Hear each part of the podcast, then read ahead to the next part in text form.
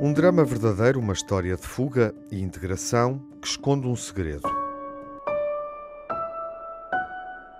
Det tager tid at stole på folk.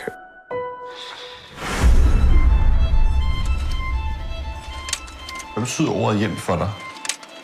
Hjem er noget, som er trygt. Kaboul, les attaques des Moudjahidines repris.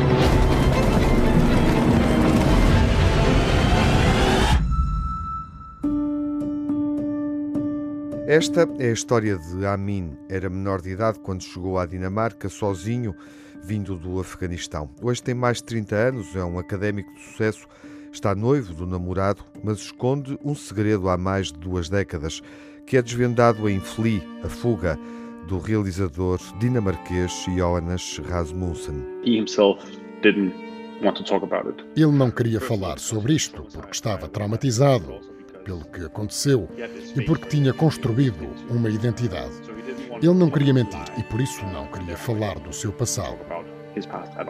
O documentário de imagem animada Felia Fuga é testemunhal. Uma entrevista permite contar a história de Amin e, sobretudo, como ele se integrou na sociedade dinamarquesa, derrubando preconceitos. Um, and in the beginning he was o filme foi importante para ele porque ele guardou esta história por tantos anos, mas depois percebeu que as pessoas se relacionavam com a história dele e compreendiam o que ele passou e o que isso lhe fez. Foi muito importante.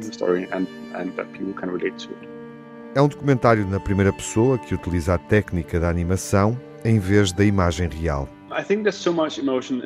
Acho que o testemunho de voz tem a emoção e a animação permitiu sermos mais precisos, porque quando vemos imagens de várias pessoas, há muitos detalhes, mas com a animação podíamos ser precisos, em pequenos pormenores que dão emoção, mas também podemos mudar coisas. Por exemplo, quando ele está muito zangado.